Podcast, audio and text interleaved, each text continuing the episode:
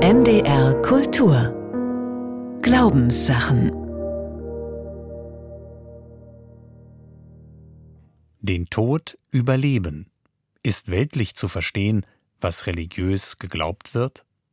Eine Sendung von Wilhelm Schmid. Ich stehe am Grab meines Vaters. Wind weht mir ins Gesicht. Eine Amsel singt im Baumwipfel. Ein Hahn kräht irgendwo. Eine Lerche steigt tirillierend über den Feldern hoch. Hier kann ich die Jahreszeiten riechen. Den Fliederduft im Frühling, das Korn im Sommer, die umgepflügte Erde im Herbst, die eisige Luft der nahen Berge im Winter. In der schwarzen Erde des Grabes verströmen Gedanken ihren melancholischen Duft. Stiefmütterchen, Pensée im Französischen. Gedanken gehen mir durch den Kopf, Erinnerungen an meinen Vater, seinen ruhigen Ernst, sein frohes Lachen bis in den Tod, als er zu meinen Geschwistern, die bei ihm waren, sagte, ich zeige euch jetzt, wie man stirbt.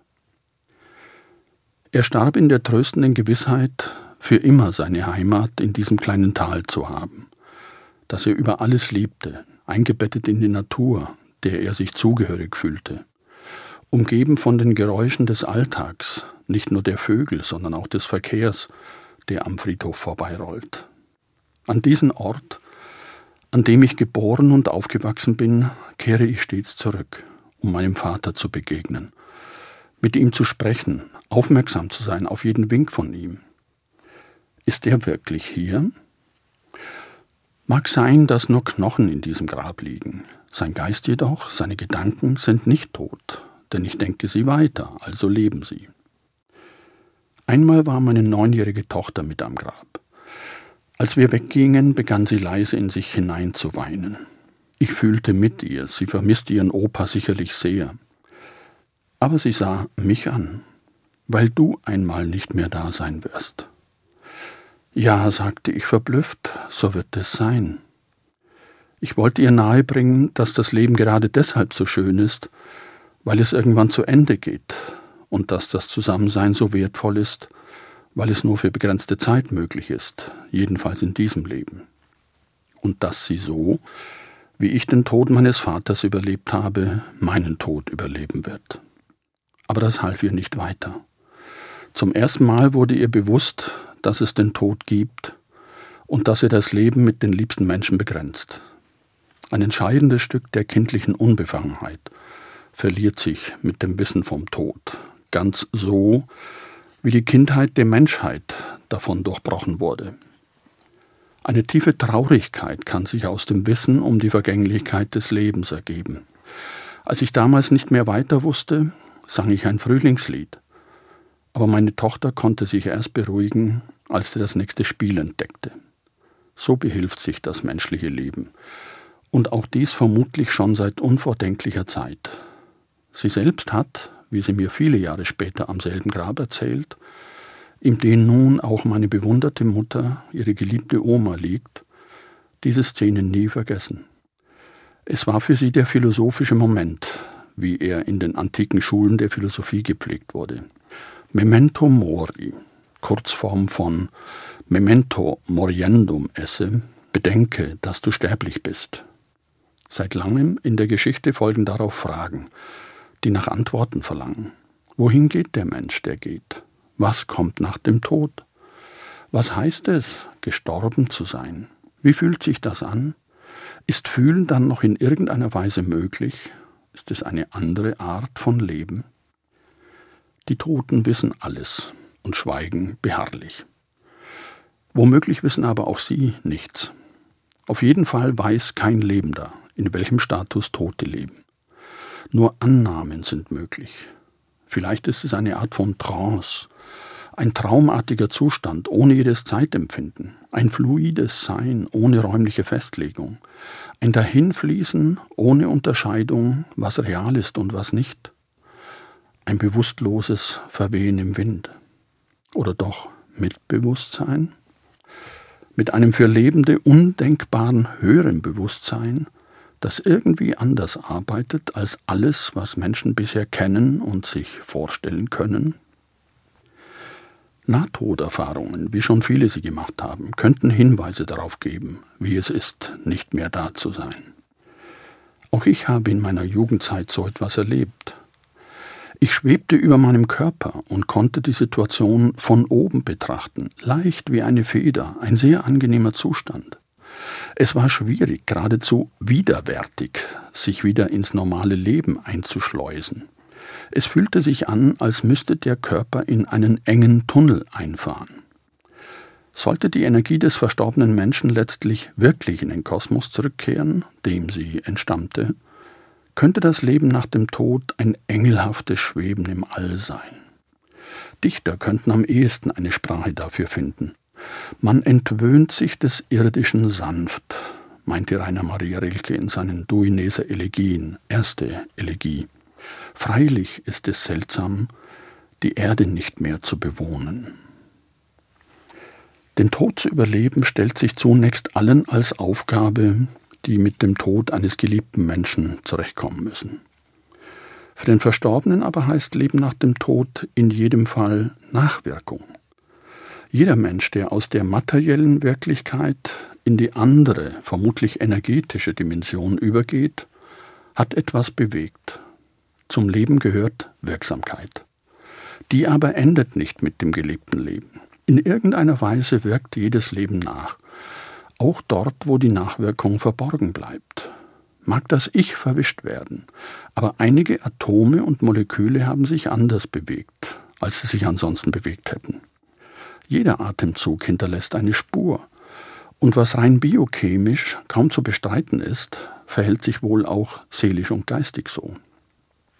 Manche nehmen an, dass Informationen in Quanten gespeichert bleiben, wenn die Hirnzellen zerstört werden. Auch wenn es sich nur um eine Winzigkeit handelt, erweist sich jedenfalls etwas als unauslöschlich. Nichts von dem, was durch diesen Menschen geprägt wurde, verschwindet jemals wieder, es sei denn in unbestimmter Zeit der Name, der für die Prägung steht, sowie die Erinnerung anderer, dass überhaupt eine Prägung stattgefunden hat.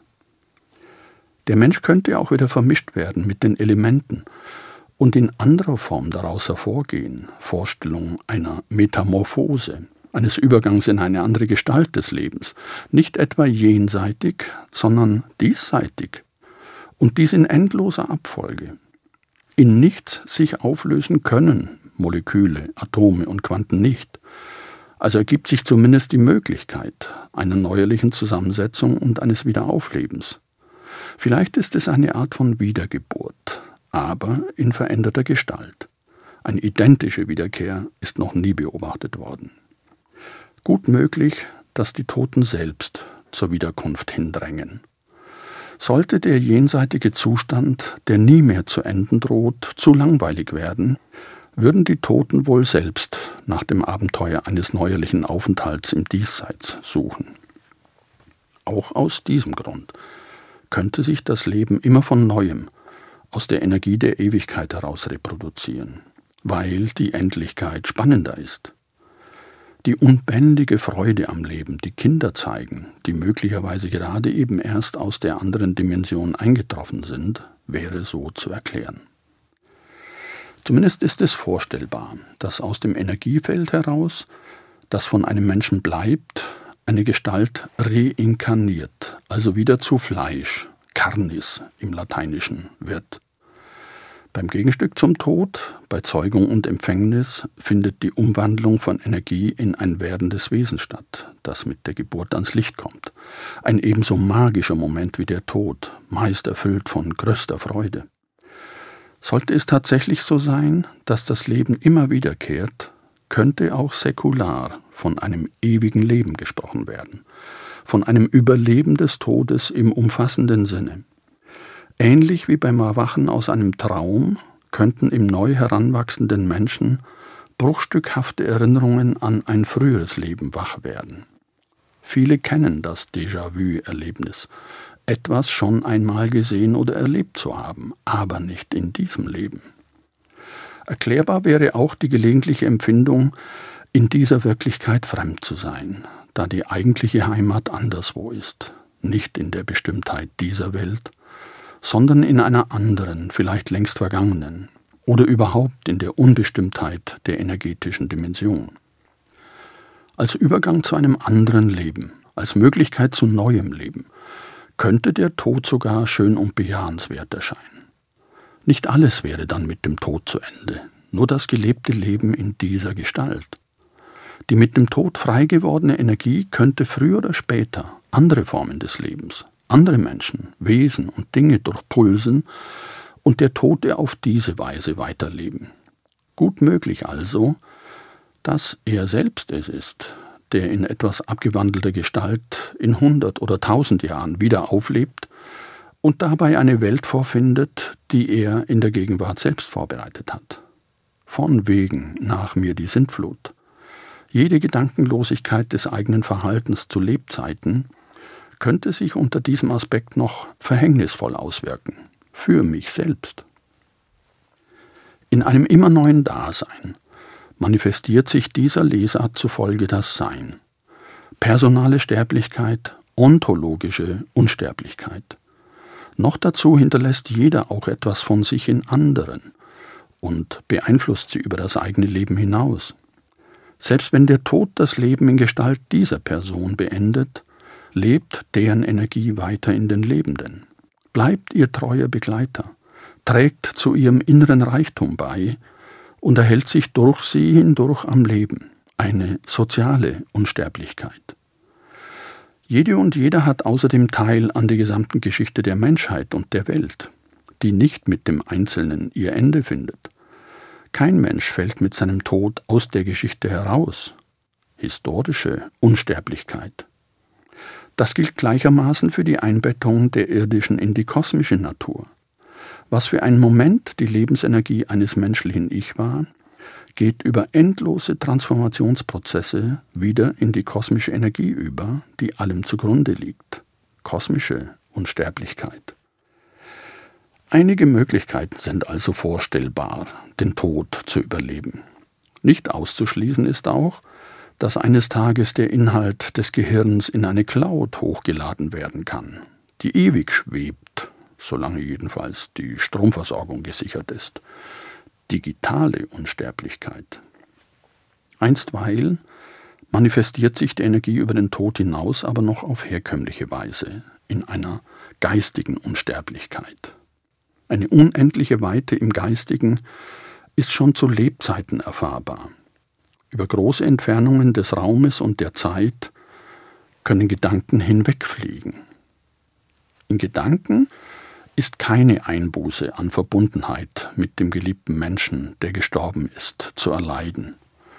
Der Tod erscheint so gesehen nur als Verschwinden der äußeren Einkleidung der Gedanken. Über den Tod hinaus kann im Gespräch mit den Toten die geistige Beziehung weiter gepflegt werden. Kann es wirklich solche Gespräche geben? Zumindest ist eine lebhafte Vorstellung möglich, wie sie verlaufen würden, könnte es sie geben. Womöglich in ähnlicher Weise wie in dem Sketch für zwei Personen von Laurie Wiley aus den 1930er Jahren, nach ersten Erfolgen in England in vielen Ländern zum Kult geworden, seit den 1960er Jahren durch den Schauspieler Freddie Frinton als Butler James.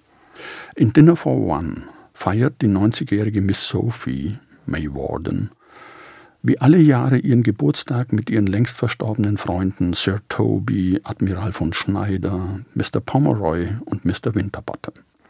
Ihren Butler treibt sie dazu an, dieses Setting komplett ernst zu nehmen, um ihr einen Gefallen zu tun. Just to please me. Das könnten natürlich auch Wunschpsychosen sein. In jedem Fall sind die Toten jedoch als imaginäre Gesprächspartner eine Bereicherung für das Leben.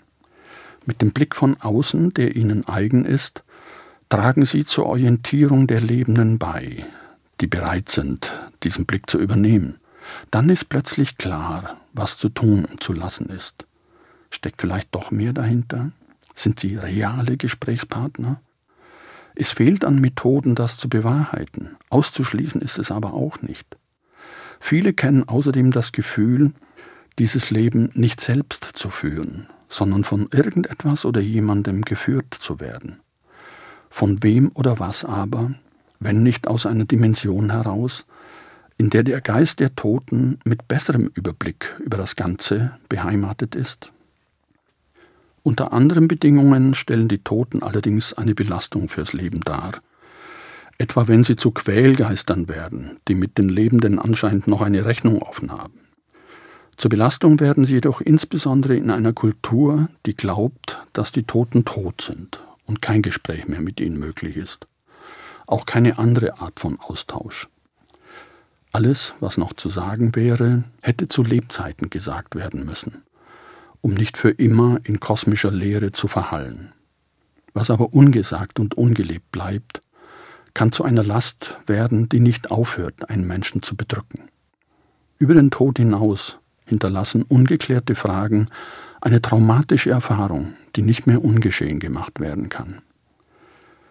Es ist Sache des Einzelnen selbst, ein Gespräch mit den Toten für möglich zu halten, ihm im alltäglichen Leben Ort und Zeit zu geben, empfahl im 17. Jahrhundert der spanische Theologe und Philosoph Balthasar Gracian. Die erste Tagereise des schönen Lebens verwende man zur Unterhaltung mit den Toten, heißt es im Handorakel, Aphorismus 229. So halte ich selbst es jeden Tag, direkt nach dem Aufwachen. Leben die Toten auf diese Weise weiter in den Lebenden? Ja, natürlich, was sollen die denn sonst machen? Vergesst mich nicht. Es muss Gründe dafür geben, dass Sterbenden diese Bitte oft zu sehr am Herzen liegt. Jedes Gespräch über den Tod hinaus lässt sie neu aufleben in den Lebenden. Jede Erinnerung an sie aktiviert eine Energie, mit der sie wieder unter ihnen zu weilen vermögen. Jeder gedankliche Austausch mit ihnen ist ein elektrischer Impuls, der die unterschiedlich gepolten Dimensionen überbrückt. Wäre es aber nicht viel wünschenswerter, wenn es gar keinen Tod mehr gäbe?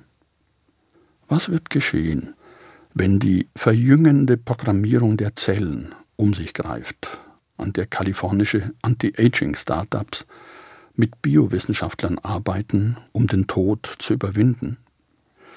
Transhumanisten, Überwinder des Menschlichen, nennen die entschiedensten Verfechter solcher Visionen sich selbst. Menschlichkeit ist für sie gleichbedeutend mit Gebrechlichkeit und Sterblichkeit. Trotz Nachbesserungen könnten zwar weiterhin Unfälle und tödliche Krankheiten das Leben beenden, aber die Visionäre wollen nicht ruhen, bis jede Endlichkeit eliminiert ist.